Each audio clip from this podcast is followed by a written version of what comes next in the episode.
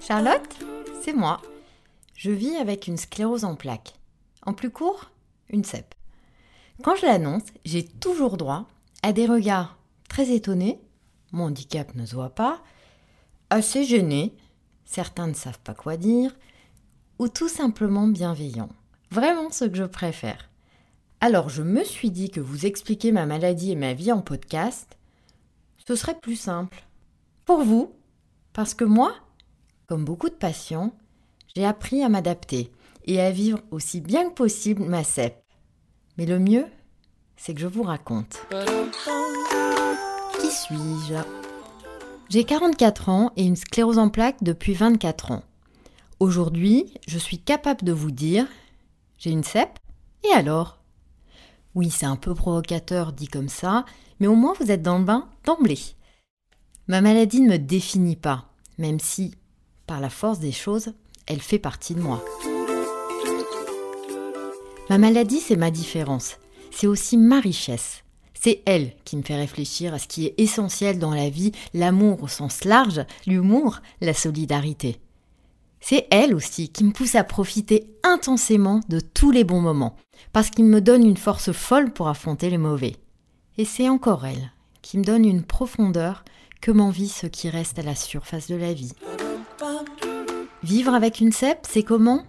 J'ai une forme rémitante récurrente, comme disent les médecins dans leur jargon, autrement dit par poussée. Ce sont des crises avec apparition de symptômes qui régressent plus ou moins en fonction des patients et des poussées. Avec le temps et l'expérience, j'ai appris à adapter ma vie à mes symptômes. J'avais seulement 20 ans quand j'ai appris ma maladie. J'étais en troisième année de médecine et je m'apprêtais à soigner les gens. Pas du tout à être soignée moi-même. Alors j'ai jonglé. Entre les cours, les révisions, les examens, les stages à l'hôpital, mais aussi les poussées, les hospitalisations, les traitements. Pour être honnête, c'était l'horreur. Vraiment rude. Mais j'ai terminé mes études en prenant la douloureuse décision de ne pas exercer la médecine à cause des douleurs, de l'épuisement chronique, du risque de poussée totalement aléatoire et imprévisible, je me suis reconvertie en journaliste avec un poste adapté à temps partiel, en fait la meilleure décision de ma vie. J'ai adapté mon rêve d'exercer la médecine en réinventant ma vie professionnelle. Oui, bien sûr, les rêves s'adaptent en faisant preuve de créativité et en tenant compte de ses limites physiques. Aujourd'hui, entre autres, j'écris les chroniques de Charlotte pour le site CEP Ensemble et je suis aussi sexologue. J'ai donc retrouvé l'immense bonheur de suivre les patients. Quand on vit avec une CEP, ça demande une énorme capacité d'adaptation au jour le jour, puisque ma forme varie de façon imprévisible, qu'il s'agisse de fatigue qui me cloue au lit ou de douleurs qui me freinent dans tous mes élans. Et puis il y a tous ces symptômes avec lesquels j'ai appris à composer, les fourmillements dans les bras ou les jambes, les troubles du sommeil, mes gestes qui manquent de précision. Je suis même assez maladroite et distraite, mais ça fait partie de mon charme maintenant et particulièrement quand je suis fatiguée, j'ai des difficultés d'attention, de concentration, c'est ce que l'on appelle des troubles cognitifs. Si aujourd'hui mon handicap est invisible, certaines poussées, elles, ont provoqué des symptômes bien visibles. J'ai expérimenté ce que vivent des patients en permanence.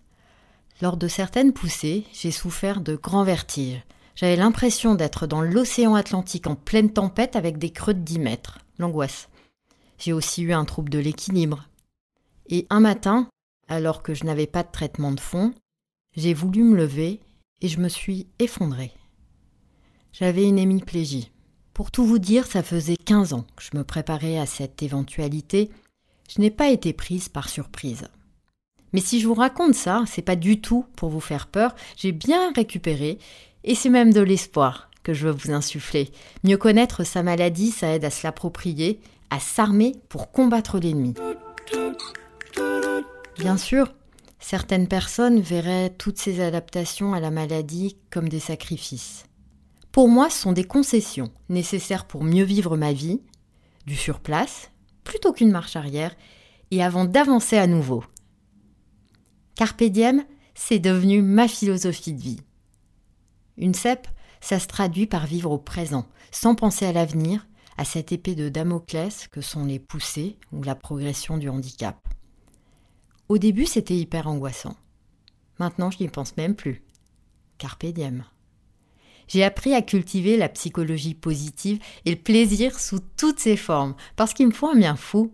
J'ai surtout de l'espoir, des tonnes d'espoir, en ayant foi en l'avenir et en la recherche, et en étant persuadé que le meilleur reste à venir. Sénèque aurait dit La vie, n'est pas attendre que l'orage passe, c'est apprendre à danser sous la pluie. C'est un excellent résumé de la vie avec une sclérose en plaques. Voilà ce que j'avais envie de vous dire pour que vous me connaissiez un peu mieux. Si mes mots vous ont été utiles, réconfortants ou s'ils vous ont apporté de l'espoir, n'hésitez pas à vous abonner sur votre plateforme préférée ou à noter 5 étoiles sur Apple Podcast. Ça permettra de toucher encore plus de personnes et surtout d'aider à mieux faire connaître et comprendre cette maladie. Ce podcast est inspiré des chroniques de Charlotte sur le site CEP Ensemble.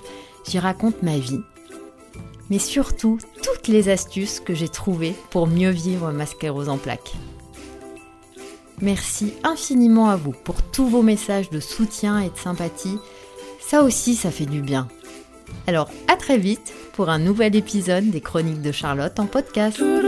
Bum bum bum bum.